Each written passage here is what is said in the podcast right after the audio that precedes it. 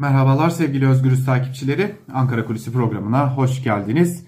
E, malum bugün 19 Ocak ve 19 Ocak 2007 tarihinde İstanbul'da Agos gazetesi önünde Ermeni gazeteci, kurucu, gazeteci ve kurucusu olduğu Agos gazetesinin genel yayın yönetmeni Hrant Dink o gün Samast adlı bir tetikçinin işlediği e, cinayet nedeniyle elbette ki siyasi ve örgütlü bir cinayet nedeniyle aramızdan ayrılmıştı. Ankara kulisine başlamadan önce kendisini bir kez daha saygıyla almış olalım ve bugünü Hrant Dink açısından bir hafıza tazelemeye ayırmış olalım Ankara Kulisi programında ve bugünlük en azından Ankara'nın siyaset gündemini bir köşeye bırakıp unutulmaması gerekenleri hatırlatacak bir program yapalım istedik. Malum yıllardır adalet arayışı devam ediyor Hrant Dink için. Zira e, cinayetin ardından çok uzun yıllar geçmiş olmasına rağmen gazeteci Hrant Dink cinayetinin en arkasındaki isim ya da isimler bir türlü netliğe kavuşturulamadı.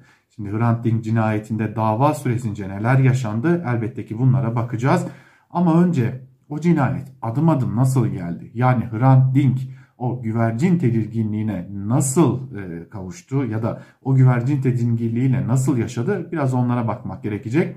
E, biraz daha geriye gideceğiz. Cinayetten bir süre öncesine gideceğiz. 2004 tarihinde malum Agos gazetesinde bir haber yayınlanmıştı. E, o haberde Sabiha Gökçe'nin e, Ermeni asıllı olduğuna dair bilgiler vardı, iddialar vardı. 21 Şubat'ta yani bu haberden 15 gün sonra ise Hürriyet gazetesi Sabiha Gökçen haberini manşete taşıdı. Tabii ki Agos'u bir yerde hedefe koyacak bir biçimde hedefine taşıdı ve 15 gündür görülmeyen haber Hürriyet sayesinde bir anda Türkiye'nin gündemine düşmüş oldu ve hemen ardından da e, Genelkurmay aynı gün bir açıklama yaptı. Çok sert bir açıklamaydı e, ve Genelkurmay'ın açıklamasıyla birlikte de artık gazeteci Hrant Dink e, tepkilerin ve e, neredeyse tartışmaların odağı haline gelmişti ve artık bir hedefti. Henüz cinayete çok uzun bir süre olmasına rağmen 23 Şubat'ta çok ama çok önemli bir görüşme oldu. Ee, daha doğrusu Hrant Dink bir görüşmeye davet edildi. Bu görüşme İstanbul Valiliğindeydi. İstanbul Valiliğine giden Hrant Dink görüşmede vali yardımcısı Ergun Güngör'ün yanında bir de iki MIT mensubunun, MIT görevlisinin olduğunu ve e, uyarıldığını açıkladı. Bir süre sonra bu açıklamayı yaptı. Ve yine çok geçmeden bir gün sonra 25 Şubat'ta ise Hrant Dink hakkında bir suç duyurusunda bulunuldu e, ve 26 Şubat'ta da kahrolsun Asala bir gece ansızın gelebilir sloganları ile Agos gazetesi önünde eylemler yapıldı ve tüm bunları Ermeniye bak ya sev ya terk et gibi gazete manşetleri izledi. Yani bir cinayet yalnızca ama yalnızca karanlık denizlerde değil aynı zamanda ne yazık ki her zaman olduğu gibi gazete manşetleriyle örgütlenmiş oldu. Hrant Dink bir yazı kalem aldı daha sonra e, aslında Ermeni e, tartışmalarına 1915 tartışmalarına ilişkin bir takım ironilerde bulunuyordu ve hem Türkiye'yi hem de Ermenistan'ı özellikle de diasporayı Ermeni diasporasını aslında eleştiriyordu ve e, Türk ve Ermeni halklarının e, bir arada yaşaması gerektiğini, bu konulara dair tartışması gerektiğini ama bu konular üzerinden ilişkilerini kurmamaları gerektiğini vurgulamaya çalışıyordu ve şöyle bir ifade kullanıyordu yazısında Hrant Dink. Türk'ten boşalacak, zehirli kanın yerini dolduracak temiz kan Ermeninin Ermenistan'la kuracağı asil damarda mevcuttur.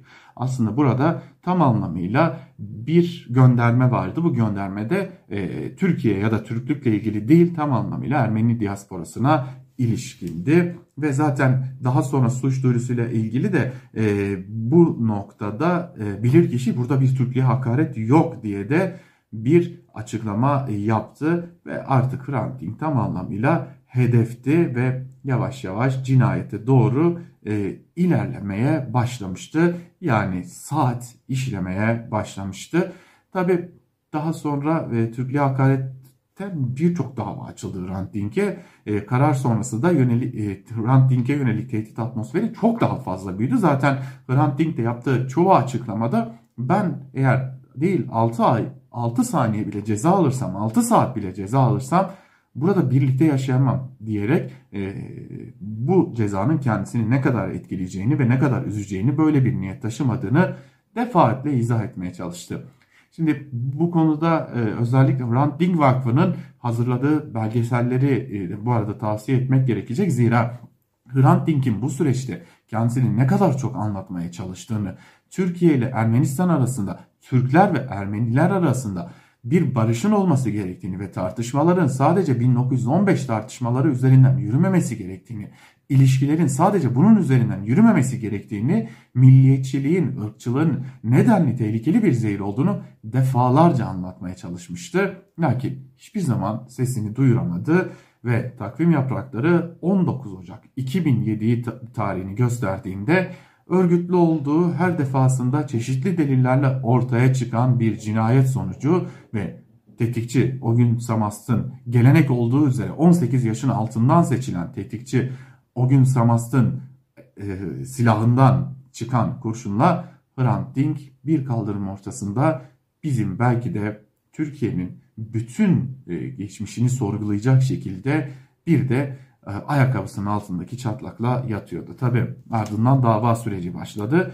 O dönemlerde yani yargılama henüz başladıktan bir süre sonra e, malum bir de e, Gülen cemaatinin e, yönetti, yönettiği belirtilen mahkeme kararlarıyla da bunun e, sabitlendiği e, Ergenekon soruşturmaları vardı. Ergenekon soruşturmaları dönemine geldiği için önce cinayeti Ergenekon işledi biçiminde e, dönemin atmosferine uygun bir biçimde yargılamalar gerçekleştirildi.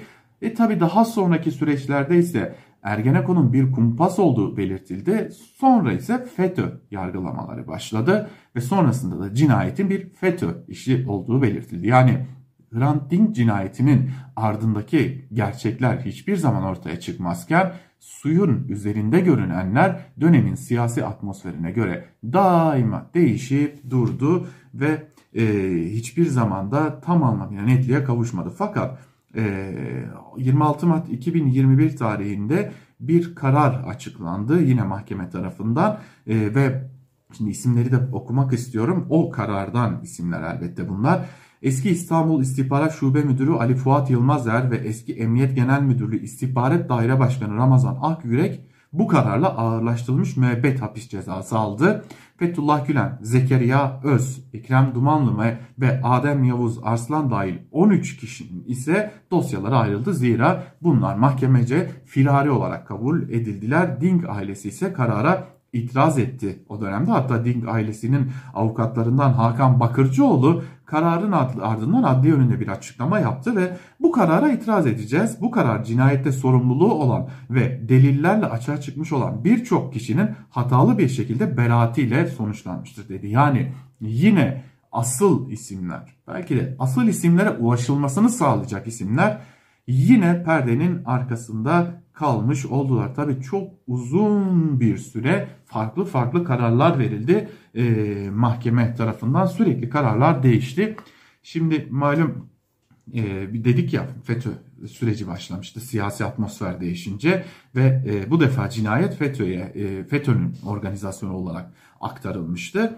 E, ve mahkeme de e, Fethullah Gülen yapılanmasının amaçları doğrultusunda bu cinayetin işlendiğine dair bir kanaat getirip o gün Samaz, Erhan Tuncel, Yasin Hayal ve Tuncay Uzundal hakkında örgüt üyeliği suçundan savcılığa suç duyurusunda bulunmasına da karar vermişti o kararda. Bu arada gazeteci Ercan Gün'ün de örgüte üye olmak suçundan 10 yıl hapis cezası alması kararlaştırılmıştı.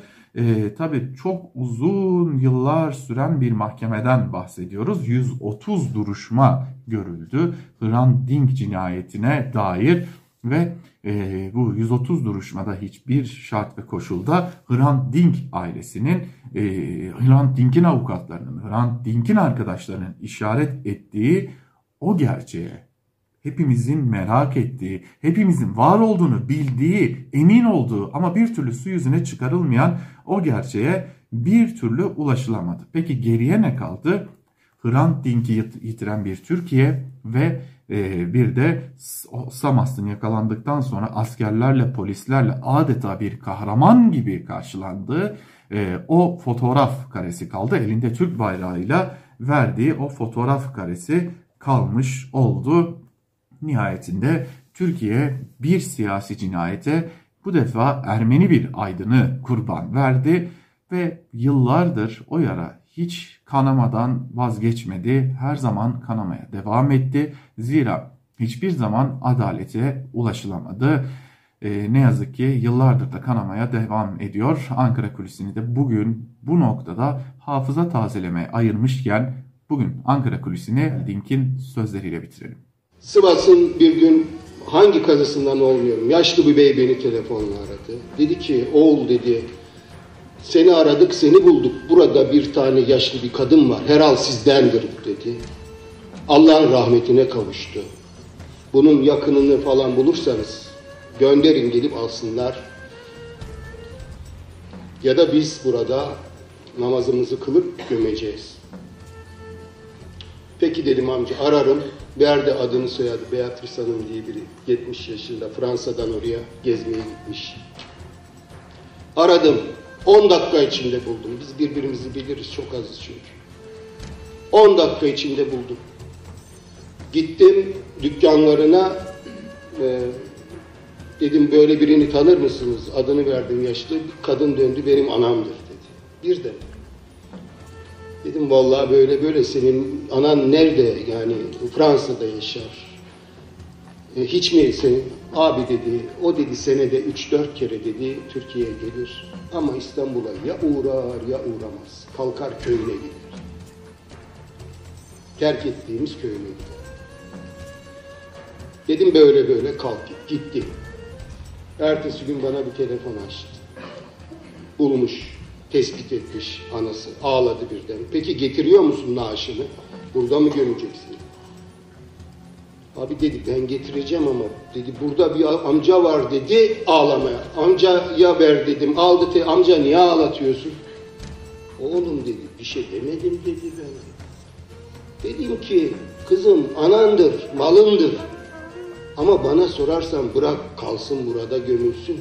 Su çatlağını buldu dedi. Ben döküldüm. Orada döküldüm. Anadolu insanının ürettiği bu değişten döküldü. Bu algılamadan döküldü. Evet su çatlağını bulmuştu. Doğrudur hanımefendi. Ermenilerin hakikaten bu dünyada gözü, bu ülkede gözü var. Bu topraklarda gözü var. O zaman yazdığımı şimdi size de tekrarlayayım. Tam o sıralarda Sayın Cumhurbaşkanı Demirel Ermenilere üç çakıl taş bile vermeyiz diye bir laf etmişti. Ben de bu kadının öyküsünü yazmıştım ve demiştim ki evet biz Ermenilerin bu topraklarda gözümüz var. Var çünkü kökümüz burada. Ama merak etmeyin. Bu toprakları alıp gitmek için değil. Bu toprakların gelip dibine girmek için. Teşekkür ederim.